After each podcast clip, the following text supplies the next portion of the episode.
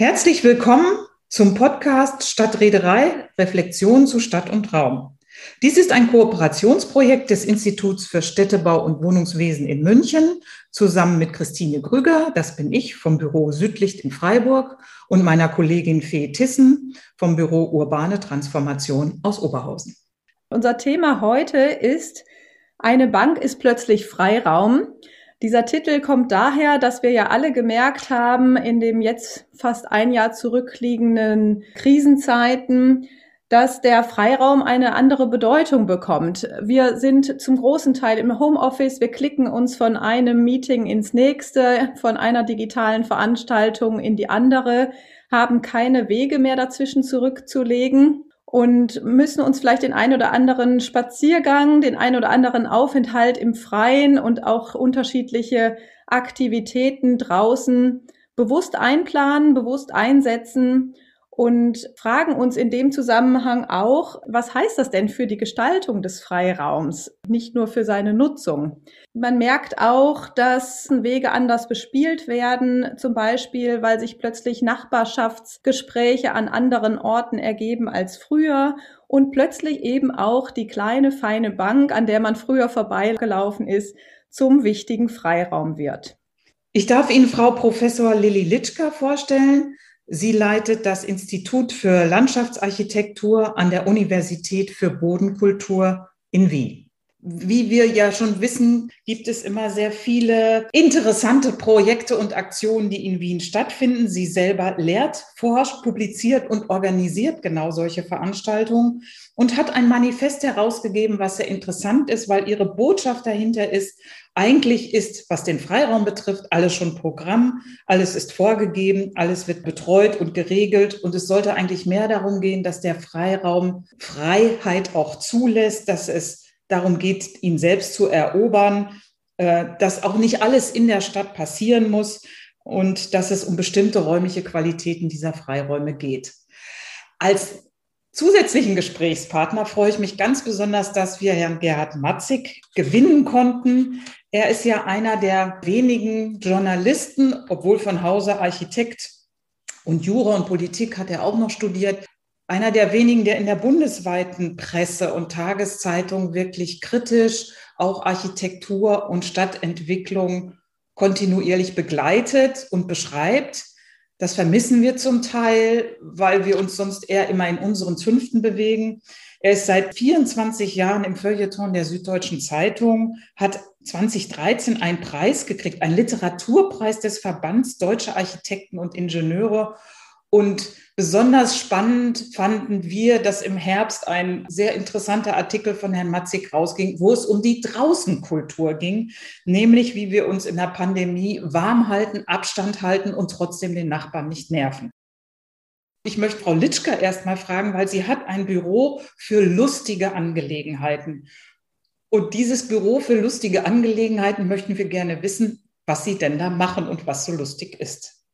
Das Büro für lustige Angelegenheiten ist ein Zusammenschluss von Aktivisten und Aktivistinnen, die sich auf performative Art im Freiraum ausdrücken und dort darauf hinweisen, was sich gesellschaftlich eigentlich alles manifestiert im Freiraum. Das heißt, es gibt keinerlei Übereinkünfte, Ausmachungen, Regelungen, die man nicht im Freiraum auch sehen kann. Und äh, wir drehen sozusagen den Spieß um und zeigen auf eine unterhaltsame, daher kommt auch das Lustige und für uns lustvolle Art und Weise, wie diese Manifestation sich darstellt.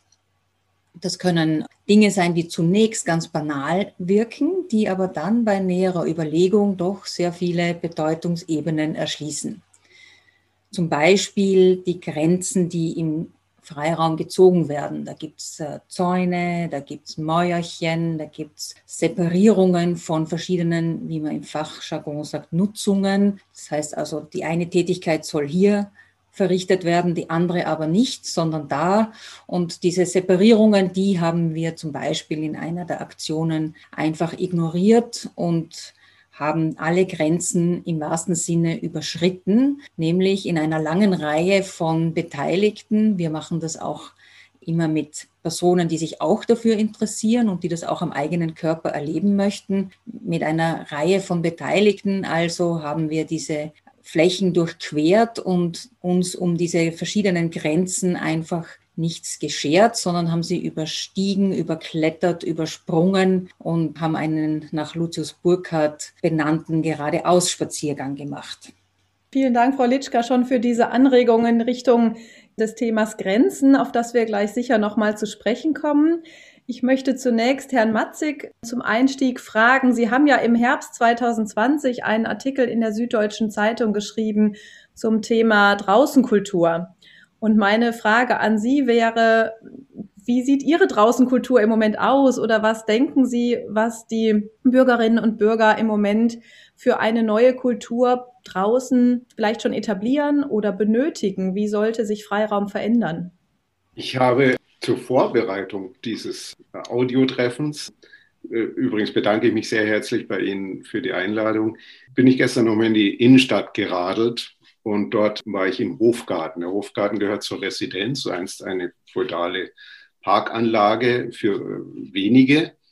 Und äh, es ist gerade sehr warm in München und nach diesem langen Winter unseres Missvergnügens und dieser seltsamen Politik strömten die Menschen also in diesen Hofgarten mit ungeheurer Energie. Es war dann ganz lustig zu beobachten. Da sind auch ganz viele Bänke dort zum Sitzen und man darf natürlich nicht zu eng dort sitzen, weshalb auch die Polizei da war. Und dann hat so ein Hase- und Igel-Spiel angefangen. Man hat also genau gesehen, wo die Polizei äh, immer sehr zivil, die sind also nicht sehr autoritär aufgetreten, aber wenn eine Bank zu eng besetzt war, dann haben die schon mal mit den Menschen die angesprochen und darauf hingewiesen, Abstand und so weiter. Und dann sind manche auch vertrieben worden von dieser Bank, sind halt drei Bänke weitergegangen, es war ein sehr faszinierendes Theaterschauspiel. Äh, ich vermisse auch das Theater gerade sehr. Das war gestern also im Hofgarten gegeben.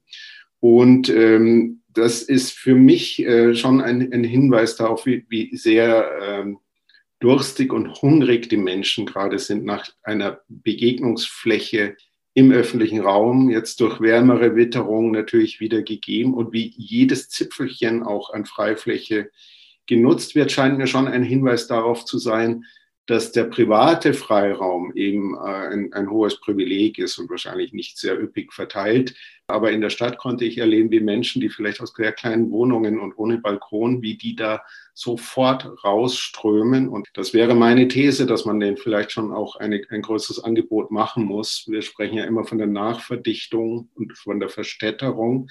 Aber ich glaube, wir müssen eine Nachbegrünung und eine Nachfreiraumisierung einführen. Äh, Corona hat jetzt gezeigt, wie wichtig diese Räume sind. Ja, da möchte ich vielleicht gleich darauf reagieren. Wir haben zusammen mit meinem Kollegen Hannes Gröblacher eine Studie verfasst und sind gerade dabei zu der Änderung der Nutzung des Freiraums durch die Corona-Einschränkungen. Das trifft genau zu, was Sie jetzt gesagt haben, Herr Matzig, nämlich es sind einige Punkte, die sich besonders gut zeigen jetzt, die in Wahrheit vorher aber auch schon so latent vorhanden waren. Wir haben auf der einen Seite einen größeren individuellen Platzbedarf aufgrund des Abstands, den wir einhalten müssen. Wir haben weniger Mobilität, wodurch die Freiräume in der direkten Nähe eine besondere Wichtigkeit erlangen. Wir haben auch eine Notwendigkeit, Tätigkeiten, die vielleicht sonst woanders stattfinden würden, im Außenraum zu vollziehen. Das heißt, dass dort auch un orthodoxe Nutzungen plötzlich stattfinden, also Treffen, Besprechungen, auch durchaus Mahlzeiten und Dinge, die sonst vielleicht in Lokalen stattfinden oder auch ganz woanders in der Stadt oder auch in einer anderen Stadt. Äh, das heißt, es gibt also eine andere Raumverteilung, es gibt eine andere Nutzungsverteilung beziehungsweise eine andere Art von Nutzungen, die durchaus auch sehr kreativ sein kann. Und es gibt auch noch eine andere Verteilung der Personen. Das ist ein interessantes Phänomen, dass die viel gepriesene Durchmischung der verschiedenen Gruppen innerhalb einer Stadt eigentlich gefördert wird durch diese Notwendigkeit, dass alle den Freiraum benutzen müssen. Also auch die Bessergestellten müssen plötzlich in den kleinen Nachbarschaftspark gehen, um dort kurz draußen zu sein, weil sie es in der Wohnung nicht mehr aushalten, eine Arbeitspause machen oder auch sonst äh, sich vielleicht mit jemandem treffen. Und dadurch ist die Konstellation im Freiraum eigentlich ein viel besserer Spiegel der städtischen Zivilgesellschaft geworden. Es gibt auch private Gegenstände, die in den Freiraum gebracht werden. Also ein Sessel wird plötzlich mit hinausgetragen und dann sitzt jemand auf einem Sessel am Gehsteig, der sonst nie auf die Idee gekommen wäre, seinen privaten Stuhl da hinauszustellen. Und das sind ganz unterhaltsame Dinge, die allerdings auch in vielen Studien zuvor schon beobachtet wurden. Allerdings sind sie jetzt viel mehr gehäuft und das Platzangebot ist natürlich eines, das jetzt ganz, ganz stark unter Bedrängnis kommt. Da würde ich gerne einsteigen. Und zwar sagen Sie, Platzangebot ist in Bedrängnis, wenn wir überlegen, dass wir A, alle sehr individuell unterwegs sind und wir treffen uns jetzt in unseren Quartiersplätzen. Es wird nicht für alle reichen, allein vom Platz, denke ich, und auch von den Bedürfnissen, die da sind. Aber wir wissen genau, dass es in den Freiräumen heutzutage auch durchaus Probleme gibt, Konflikte entstehen, durch die unterschiedlichen Nutzerinnengruppen. Und deswegen würde mich eigentlich mal interessieren, Frau Litschka, wie sieht denn dann Ihr Wunschpark aus, wenn er nicht so viel Reglement hat, wenn er also eher robust ist, auf temporäre Nutzung aus ist, aber nun prallen aus den Quartieren die Älteren, die Jungen, die Singles, die musikalischen, die eher stilleren, die Aktiven zusammen. Wie sieht Ihr Park aus? Ja, Sie sprechen eine äh, Grundfrage unseres äh, Berufes eigentlich an. Wenn man sich mit dem öffentlichen Raum beschäftigt, dann hat man mit allen Personengruppen zu tun, die diesen benutzen. Und das Wesen des öffentlichen Raums sollte sein, dass das allen auch tatsächlich zusteht. Das heißt, diese Frage ist natürlich grundlegend. Und ein Park hat einen Erholungsauftrag. Das heißt, es ist ein Raum, der einerseits das Wegenetz auch mit Durchquerungsmöglichkeiten ergänzt, aber durchaus ein Aufenthaltsort sein soll, an dem Dinge gemacht werden, die nicht zum Arbeitsalltag gehören oder auch Dinge gemacht werden, die nicht zum Arbeitsalltag gehören. Das heißt, äh, dass dort die Dinge verrichtet werden, die vielleicht von anderen äh, nicht gut geheißen werden, ist unvermeidlich. Meine Vorstellung dazu ist einerseits, dass es ohnehin einen Raum für Aushandlung braucht. Das heißt, das Aufeinandertreffen durchaus auch von unterschiedlichen Interessen, würde ich das jetzt vielleicht freundlicher sagen, ist eine erwünschte Sache in der Stadt, dass auch Dinge beobachtet werden können, die man selber vielleicht nicht macht oder nicht machen möchte. Die andere Notwendigkeit, die daraus resultiert, ist, dass die Räume groß genug sein müssen. Also die ausreichende Größe ist natürlich ein ganz wichtiger Grundparameter damit diese Konflikte auch mit ausreichend Puffer versehen werden. Das bedeutet nicht unbedingt, dass jeder Grünraum unendlich aufgeblasen wird und der ganze Baublock daneben fallen muss, sondern es ist immer im System zu sehen. Das heißt, auch wenn in der Nähe ein anderer Grünraum erreichbar ist, der unter Umständen andere Möglichkeiten bietet, ist das ein kommunizierendes System, dass Dinge, die nicht zusammenpassen, vielleicht auf diese Art und Weise auch trotzdem in der Stadt insgesamt untergebracht werden können. Die Menschen haben ja an sich die Tendenz, sich zu homogenisieren. Also sie sind, das weiß man aus vielen psychologischen Studien, sie sind am liebsten unter sich im Grunde. Aber im öffentlichen Raum findet eben eine Konfrontation statt mit dem anderen, mit, mit Verschiedenhaftigkeiten. Und dem kann man nicht immer entgehen. Und das ist sehr, sehr gut, also zumindest für die Demokratie. Deswegen sind diese Räume der Begegnung extrem wichtig. Und je differenzierter sie bespielbar sind, desto mehr Reichtum erwarte ich mir eigentlich aus diesen Begegnungen. Es gibt zwei Lieblingsorte, die ich habe in München. Es sind beides inkriminierte Orte des Verbrechens eigentlich, also weil das nicht statthaft ist. Das eine ist, wenn ich in die äh, Süddeutsche Zeitung in die Redaktion radle, dann ist auf dem Weg ein Friseur, also er ist mindestens 100 Jahre alt, schätze ich mal, hat noch so einen 50er Jahre Friseursalon jetzt erst März darf er wieder aufsperren. Ich bin sicher, der wird wieder das machen, was er immer im Sommer macht und was total verboten ist. Vor dem Radweg holt er sich einen Schirm raus, stellt sich da seinen Stuhl hin und frisiert die Kunden, die er hat, die auch ungefähr in der Altersgruppe sind, immer draußen bei gutem Wetter. Ich bin mir sicher, es gibt keine Ausnahmegenehmigung für ihn. Unter hygienischen Gesichtspunkten ist es wahrscheinlich ganz furchtbar. Ich hoffe, die Polizei kommt ihm nie drauf, aber der verändert diesen Raum mit dieser einfachen Geste. Frau Litschka hat es ja gesagt, einen Stuhl rausstellen. Schon ist dieser Ort ein anderer.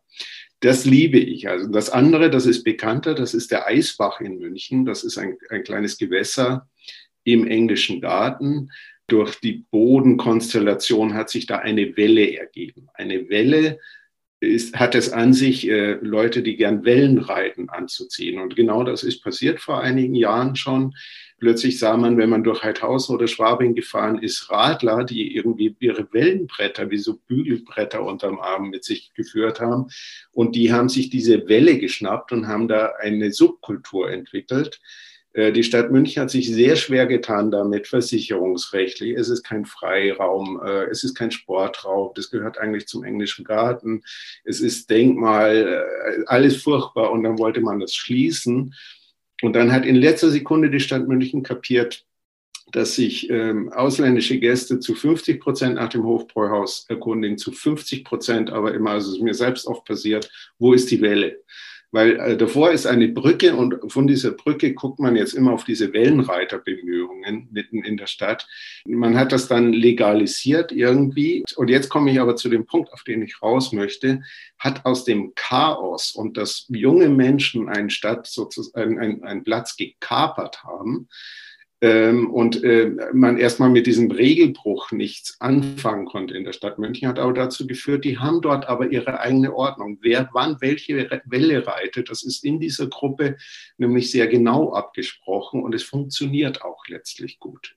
Es sind zwei Orte für mich, die so Hoffnungszeichen sind. Ich glaube aber, man kann nicht nur auf sozusagen das Kapern von solchen Orten setzen. Ich glaube auch, dass äh, unsere überkommenen Platztraditionen, also die alle ein, ein, einem deutschen Ordnungssinn entsprechen, dass die schon auch sehr gut in der Pandemie jetzt sich als funktionstüchtig erwiesen haben. Und ähm, es ist auch so, dass wir manchmal Zuschriften bekommen. Wir zeigen manchmal Plätze von Parkbänken, da sitzen dann ein paar Jugendliche drauf und Jugendliche machen das sehr gern. Die setzen sich auf die Lehne der Parkbank und haben die Füße auf der Sitzfläche der Parkbank. Da kriege ich jedes Mal eine Zuschrift einer reizenden älteren Dame, wie wir dieses Böse tun, wie wir das auch noch zeigen können. Und wir müssen da einschreiten und man muss diesen Jugendlichen sofort eine Backpfeife geben und sie also verscheuchen und sagen, setz dich mal ordentlich hin. Also äh, es sind beide Gruppen, glaube ich. Es sind die, die den ordentlichen Freiraum brauchen, den geordneten, auch den sicheren, möglicherweise sogar von Kameras bewachten Freiraum. Und es gibt natürlich die Freibeuter und Kaperer, eher junge Menschen, die sich Freiräume dann auch mal schnappen und umwidmen. Ich finde, zwischen beiden auch äh, funktioniert das gut wie kommunizierende Behörden. Darf ich zu dieser Bank was sagen? Das ist eines meiner Lieblingsbeispiele. Und die zeigt auch ganz gut, wie diese Produktion des Freiraums funktioniert. Also das ist ja nicht so, dass das äh, eine Landschaftsarchitektin oder ein Landschaftsarchitekt sich überlegt, was könnte dort passieren, sondern es gibt eine Unmenge an Vorgaben. Es gibt eine Unmenge auch an TÜV-geprüften Produkten, die verwendbar sind.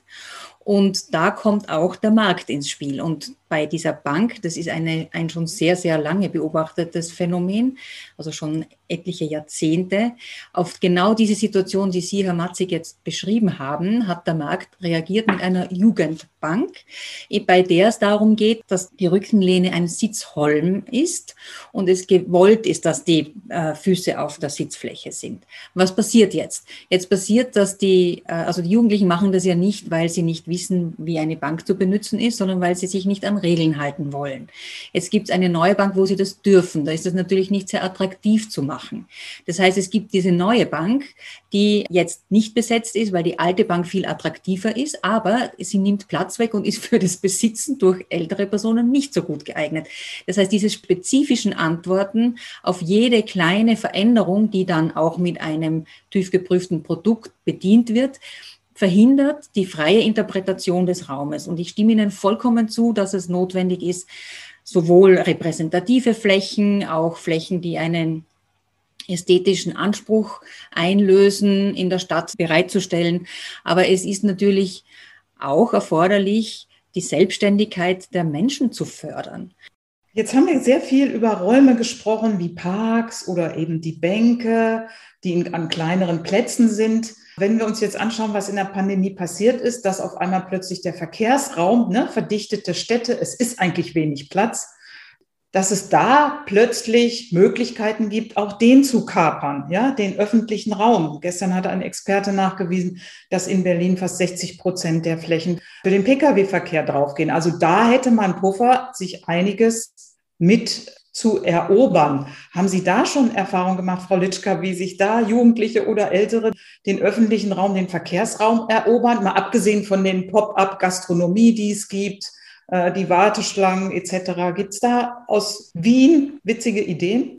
Wir befinden uns in einer Phase der urbanen Transformation, so wird es zumindest in der Forschung immer behauptet. Äh, die Freiräume in der Stadt, die werden sich verändern, weil die Mobilitätswende sich vielleicht nicht abwenden lässt. Also das ist eine wiederum eine Entwicklung, die es bereits gibt, die aber durch die Pandemie eine Verstärkung erfährt. Auch durchaus von den gesetzgebenden Institutionen, die Dinge zulassen, die vorher nicht zulässig waren. Aber es gibt äh, auf jeden Fall die Beobachtung, dass der Gehsteig nicht mehr der einzige Aufenthaltsort wird. Also sind aufgrund des Ausweichens beispielsweise sind auch die unterschiedlichsten überhaupt nicht rebellischen Personen äh, angeleitet beziehungsweise verleitet, sich auf der Fahrbahn äh, plötzlich weiter fortzubewegen oder auch sich von der Fahrbahn aus mit jemandem auf dem Gehsteig zu unterhalten. Das heißt, dass die Fahrbahn, die dem motorisierten Individualverkehr zugesprochen ist, und es stimmt, dass diese Zahl enorm ist an Fläche, dass diese Fahrbahn plötzlich in ein anderes, selbstverständliches Nutzungsmuster übernommen wird. Ich knüpfe da mal an, weil wir sehen ja in der Diskussion schon, wie viele unterschiedliche Funktionen öffentlich genutzter Raum übernehmen muss. Er ist einerseits Erholungsort, er ist auch grüne Lunge für die Stadt, er ist Aufenthaltsraum, er ist Spiel- und Sportraum, er ist auch Protestraum, wenn man auch mal an Demonstrationen denkt. Herr Matzig, eine Frage an Sie. Sehen Sie unter den aktuellen Entwicklungen tatsächlich auch neue Funktionen, die der öffentlich genutzte Raum übernehmen soll und müsste? Oder sehen Sie auch erweiterte öffentlich genutzte Räume? Also ich sehe, dass der private Raum gerade zum öffentlichen Raum wird und dass der öffentliche Raum teilweise natürlich auch in gewisser Weise privatisiert wird, dass dort auch äh, umgekehrt äh, immer, immer Privateres stattfindet, weil wir vielleicht auch manche, ja, ich weiß nicht, Anstandsregel oder Schamgrenze oder ähnliches auch äh, entsprechend geweitet haben in der Gesellschaft. Da sehe ich Verschiebungen, die ich aber alle interessant finde. Sie haben aber gerade was Interessantes gesagt und das ist mir ja erst durch Ihren Satz klar geworden, wie sehr wir den öffentlichen Raum eigentlich gerade überfrachten oder auch B, was der alles tun muss. Also er, ist, er muss eigentlich den Klimawandel stoppen, er muss Demokratie sichern, er muss die Pandemie überhaupt erträglich machen für uns. Er ist äh, der Hygienestandort Nummer eins, weil das Aerosol dort weniger Chancen hat als in geschlossenen Räumen. Er muss so viel leisten für die Fortbestehung unserer Spezies, möchte ich mal äh, etwas pathetisch sagen. Und gleichzeitig widmen wir ihm relativ wenig Aufmerksamkeit im öffentlichen Städtebau, weil dort der Freiraum eigentlich ja immer so ein Schnipsel ist, das auch noch irgendwie stattfinden muss. Dann, dann pflanzt man da ein paar Bäumchen und macht einen Spielplatz draus. Das ist alles streng geregelt, aber eigentlich hat er nicht die Aufmerksamkeit äh, für seine Hauptrolle, die er aber äh, in der Gesellschaft spielt. Das wundert mich jetzt als Journalist etwas. Sie hatten ja vorhin schon so diese neuen erweiterten Möglichkeiten im öffentlichen Raum mit diesem Friseurbeispiel gebracht. In Asien ist es gang und gäbe, dass ganz viel Leben im öffentlichen Raum auf der Straße stattfindet. Da wird getanzt, da wird Sport gemacht, da wird auch frisiert. Da gibt es an den großen Einfallstraßen diese Fitnessareale. Also vielleicht müssen wir uns A, ein bisschen mehr von dort abgucken, von Städten, die schon sehr dicht sind und wo viele Menschen leben. Ich glaube, das ist so ein Punkt, den wir so mitnehmen können. Und gestern in unserer Debatte war immer der Punkt, wir müssten in Deutschland vielleicht auch ein bisschen mutiger sein, auch durchaus fehlerfreundlicher und mal das Experimentieren zulassen. Und diese Räumlichkeiten, von denen Frau Litschka redet, wären ja Möglichkeiten, um das mal auszuprobieren. Ist nur die Frage, Herr Matzig, wie schätzen wir es ein, dass wir mit unserer Mentalität hier mutiger und fehlerfreundlicher in Deutschland werden und eben nicht immer auf diese Regeln eingehen müssen? Ich glaube, wir sind lernfähig. Also wenn ich von Deutschland sprechen darf, wir sind ja eher eine Distanzkultur ohnehin. Es gibt ja da also wenig Versuche, die wissenschaftlich begründet sind, aber ich kann mich an eine Sache aus den 60er oder 70er Jahren erinnern, da hat man mal nachgeguckt, wie abhängig von der Nationalität Menschen sich im öffentlichen Raum, zum Beispiel in einer Restaurantsituation oder im Café, wie die sich begegnen. Und da hat man mal wohl gemessen, wie oft berühren die sich. Und da hat man gesagt, also in, in Bogota berühren sich Menschen, die am Tisch sitzen, durchschnittlich 78 Mal in der Stunde. Und in, ähm, dann wird es schon weniger. In Paris sind das noch 34 Mal. Legen Sie mich jetzt nicht auf die Zahlen fest. Und dann hat man gesagt, Berlin und London nullmal. Das war dann also unsere Distanzkultur. Und wir haben auch keine Draußenkultur, weil wir ein anderes Klima haben natürlich. Also wir sind nicht so ohne weiteres ins Draußen zu locken. Das muss schon sehr schönes Wetter sein dann. Aber ich glaube, auch da hat man äh, gesehen, wie sich in den letzten Jahren immer mehr verschoben hat. Und allein jetzt durch die Corona-bedingten Scharnigärten, die in München zum Beispiel entstanden sind, wahrscheinlich überall in Deutschland, also eine Art äh, Erweiterung der Schankfläche zu Lasten übrigens des ruhenden Verkehrs. Da hat man Parkplätze dafür genommen. Für mich haben sich die Städte, wo ich das erleben durfte, immer sehr stark verändert. Die haben so einen südlichen Touch bekommen plötzlich. Das ist ja auch eine, oft eine temporäre Sache. Da wird dann irgendetwas so ein bisschen hingezimmert und man sieht schon, äh, das ist äh, nichts für die Ewigkeit, aber es verändert sofort den öffentlichen Raum und macht ihn, macht ihn einfach humaner. Also da, wo jetzt drei Autos gestanden sind, da sitzen jetzt vielleicht fünf ältere Damen beim Kaffeekränzchen oder auch zwei Jugendliche auf der Jugendbank, wie auch immer. Und äh, dadurch verändert sich, glaube ich, schon die Stadt zum Guten. Und ich denke, dass wir mehr das fordern, aber auch mehr lernen, damit umzugehen. Und dass wir diese, äh, äh, unsere Drinnenkultur sozusagen auch ein bisschen in eine Draußenkultur wenden können. Und, und Corona war auch da ein, ein Herzschrittmacher in gewisser Weise. Ich möchte gerne etwas ansprechen, was Sie jetzt äh, vorher erwähnt haben. Ich habe zwei Punkte, die mir noch wichtig erscheinen. Das eine ist, warum das nicht schon längst passiert ist, dass der öffentliche Raum viel mehr Beachtung erhält und so weiter. Wir haben verglichen die Stadtentwicklungspläne und diese Dokumente, die da in den verschiedenen Städten in Europa erstellt werden und auch sehr vorbildhafte äh, Städte verglichen mit Wien in dem Fall. Und wenn man das durchliest, ist man im Paradies. Aber jedenfalls äh, sind die Vorsätze und die Vorgaben und die Zielformulierungen unglaublich weit. Es gibt also sowohl im sozialen als auch im klimatischen, als auch durchaus im räumlich-gestalterischen sehr, sehr hohe Ansprüche, die da formuliert werden. Das wird dann in den Städten, in denen das auch gut sichtbar wird, in der nächsten Phase der Umsetzung, wo es um die Sicherung der Flächen geht, auch noch sehr gut durchgehalten. Und je nachdem, wie die Planungskultur und die Machtverhältnisse in den Städten sich darstellen, äh, wird natürlich dieses hehre Ziel dann immer, immer weiter abgespeckt, bis dann unter Umständen nur mehr sehr wenig oder sehr schlechter Freiraum übrig bleibt. Da ist ein Phänomen zu beobachten, dass wirklich in den Stadtverwaltungen und in den Planungsämtern sehr engagierte Personen sitzen, die natürlich dann aber auch mit der Zeit schon ein bisschen abstumpfen und versuchen trotzdem noch über Planungsinstrumente abzusichern, dass diese Ziele auch erreicht werden. Ein Punkt, der in dem Zusammenhang ganz wichtig zu erwähnen ist, meiner Meinung nach, ist die Frage der Beteiligung. Und da kommt auch ein bisschen so dieses, ähm, dieser zivile Ungehorsam hinein, den wir ja in unserer Gruppe Bla, Büro für lustige Angelegenheiten auch pflegen, dass die Dinge, die einfach passieren, unter Umständen diesen Vorgaben helfen. Wenn, wenn Räume in Anspruch genommen werden, dann kann es sein, dass es leichter ist, es dann auch tatsächlich auf rechtlicher, planerischer, politischer und baulich-technischer Ebene umzusetzen. Diese Diskrepanz, die muss schon in der Realität auch eigentlich bewusst gemacht werden und um auch Anknüpfungspunkte oder Ansatzpunkte herauszufiltern. Das ist der eine Punkt. Und das zweite Themenfeld, das noch kurz vorher zu der Frage passt, die Sie, Herr Matzig, beantwortet haben, mit wo sich Dinge verändern und andere Nutzungen vielleicht auch äh, sichtbar werden.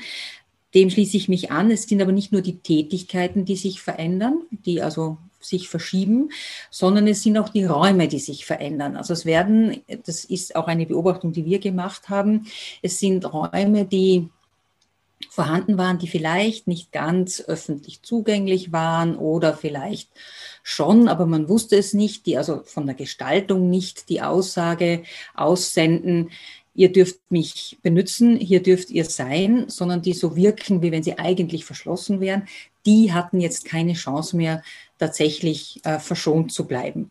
Wir haben in Wien eine Zone neben den Gleisen des Westbahnhofes. Der Westbahnhof ist durch den Hauptbahnhof etwas abgewertet worden.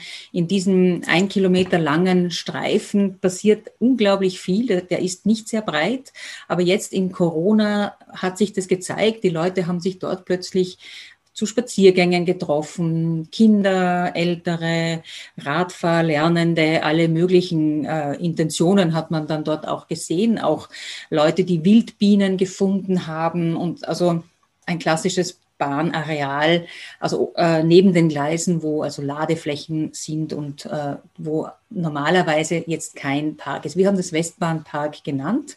Um das umzudeuten, haben Führungen durch den Park gemacht, haben in den Park erklärt, wie schön diese ein Kilometer lange Schwimmbahn sich jetzt darstellt. Da waren auch Schwimmende, die also in der Badehose ähm, herumgelaufen sind, um das zu illustrieren, so dass alle plötzlich am Ende der Führung das Gefühl hatten, ah, sie sind in dem Park und sie haben einen persönlichen Sehnsuchtsort aufgebaut, der jetzt natürlich der letztlich in der Politik gelandet ist. Also die Frage, wie können andere Räume auch in das Netz, in das gesamte Netz eingespeist werden, ist ein zweiter Punkt, der neben der Veränderung der Tätigkeit selber ein vielversprechender Anknüpfungspunkt sein kann. Ich würde gerne noch mal einen, einen, kleinen Schlenker zu, der, zu einem, einem, Begriff, der vorhin auch von Frau Litschke ins Spiel kam, zu Recht, die Partizipation. Ich bin einerseits ein großer Fan der Partizipation und andererseits ein großer Skeptiker. Und ähm, ich, ich glaube im Zusammenhang mit dem öffentlichen Raum und einer Frage nach Grenzziehungen, das auch wieder etwas mit der Partizipation zu tun haben wird. Je mehr wir also Partikularinteressen am öffentlichen Raum, also die Großfamilie möchte da einen Grillplatz, die Skater wollen da einen Skaterplatz, die Drachenflieger wollen einen Drachenfliegerplatz, ich möchte eine Wellenreiter-Besuchertribüne haben für, und einen Wellenreiter und so weiter und so weiter das muss alles abgeklärt werden, das muss eingebracht werden, das muss dann aber auch irgendwie ähm, rechtssicher sein. Das ist ähnlich auch wie bei unserem Verkehrssystem. Also früher hatten wir Straße und Bürgersteig, ein ziemlich robustes System und inzwischen brauchen wir eigentlich Lanes für schnelle Fahrräder, Lanes für langsame Fahrräder. Ich selbst äh, weise schon anlässlich meines Alters darauf hin, dass ich gerne eine Rollatorspur da haben möchte. Die Autos wollen aber auch noch fahren. Der öffentliche Nahverkehr, die Trambahn soll ausgebaut werden. Fußgänger wollen da aber auch gehen. Ich ärgere mich übrigens als Powerwalker immer über langsam flanierende Flaneure, die mir immer im Weg stehen. Ich will das jetzt nicht ins Lächerliche ziehen, aber je partikularer etwas wird, desto schwieriger wird auch dieser Raum zu bespielen sein und desto eher landen wir bei der Jugendbank und ähnlichen Dingen und Zonierungen, die, äh, glaube ich, dann auch nicht hilfreich sind. Also vielleicht muss man auch sagen, der Freiraum ist das Entscheidende und er muss aber auch robust sein und er muss sich wandeln können und er muss auch mal unterschiedlich besetzbar sein.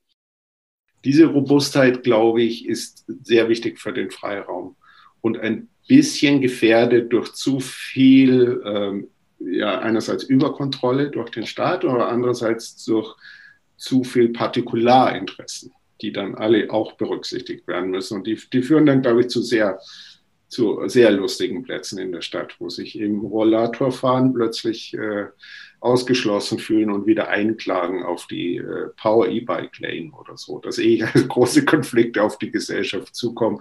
Und da plädiere ich für Entspannung und weniger Beteiligung, könnte da manchmal mehr sein.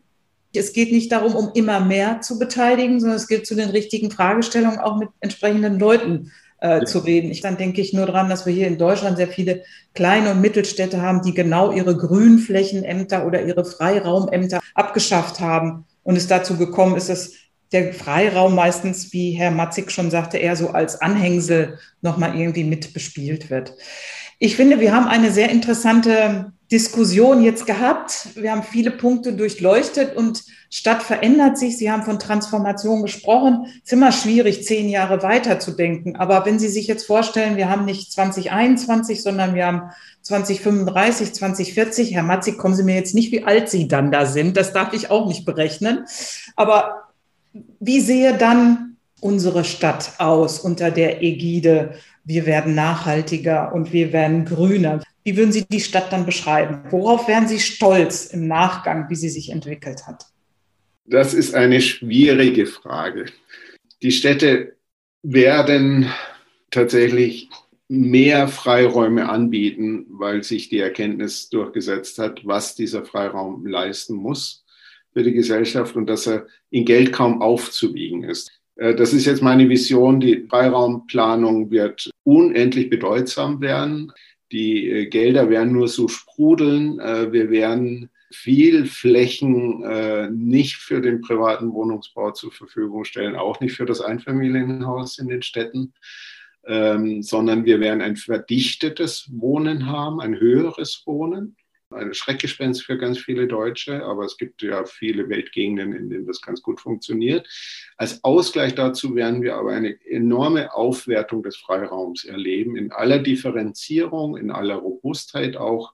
Aber wir werden tatsächlich mehr Freiflächen haben, weil wir auch dichtere Städte haben werden. Und das, das halte ich für eine gute Balance. Und ich glaube, dass die Entwicklung auch in diese Richtung geht. Und ich hoffe, dass ich da jetzt nicht so allzu optimistisch bin. Also wir werden äh, tolle, dichte, großstädtische Situationen haben mit ganz viel kleinen, mittleren, großen Parkanlagen, die auch Malibu Beach sein können, mitten in Schwabing und ähnliches. Frau Litschka, wie sieht Ihre Stadt der Zukunft aus? Was würden Sie sich wünschen, wie sich Stadt unter dem Freiraumgedanken verändert? Ich finde es mit dem Geldsprudeln und dem großen Freiraum hervorragend. Meine Vorstellung ist die, es gibt jetzt sehr viele Beschäftigungen mit der urbanen Transformation, aber natürlich findet die immer statt. Also die hat immer stattgefunden und die wird immer stattfinden. Und wir als Landschaftsarchitekten und Architektinnen haben ja ohnehin mit Zeiträumen zu tun, die viele Dekaden eigentlich ausmachen. Das heißt, die Veränderung ist eine, die innerhalb eines Systems stattfinden können muss. Also der englische Garten hat sehr, sehr viele Dekaden schon hinter sich. Der wurde konzipiert zu einem Zeitpunkt und einem anderen Zweck oder nicht ganz anderen Zweck, aber einer anderen äh, Nutzungsvorstellung und hat jetzt trotzdem seine Gültigkeit. Das heißt, ich, ich möchte zusätzlich zu dem, was Herr Matzig gesagt hat, noch darauf pochen, dass die Qualitäten, die wir jetzt haben, unbedingt auch erhalten werden. Das heißt, die großen äh, Freiräume und auch das Freiraumnetz, das seine Funktion jetzt sehr gut erfüllt, das dürfen wir nicht zerstören. Das ist das eine. Und das zweite ist, dass darauf natürlich äh, aufgebaut werden kann und soll. Aber die, wir wissen nicht, was in 30, 40 Jahren für Moden äh, sein werden, für Betätigungen entwickelt werden, für Sportarten sich durchsetzen.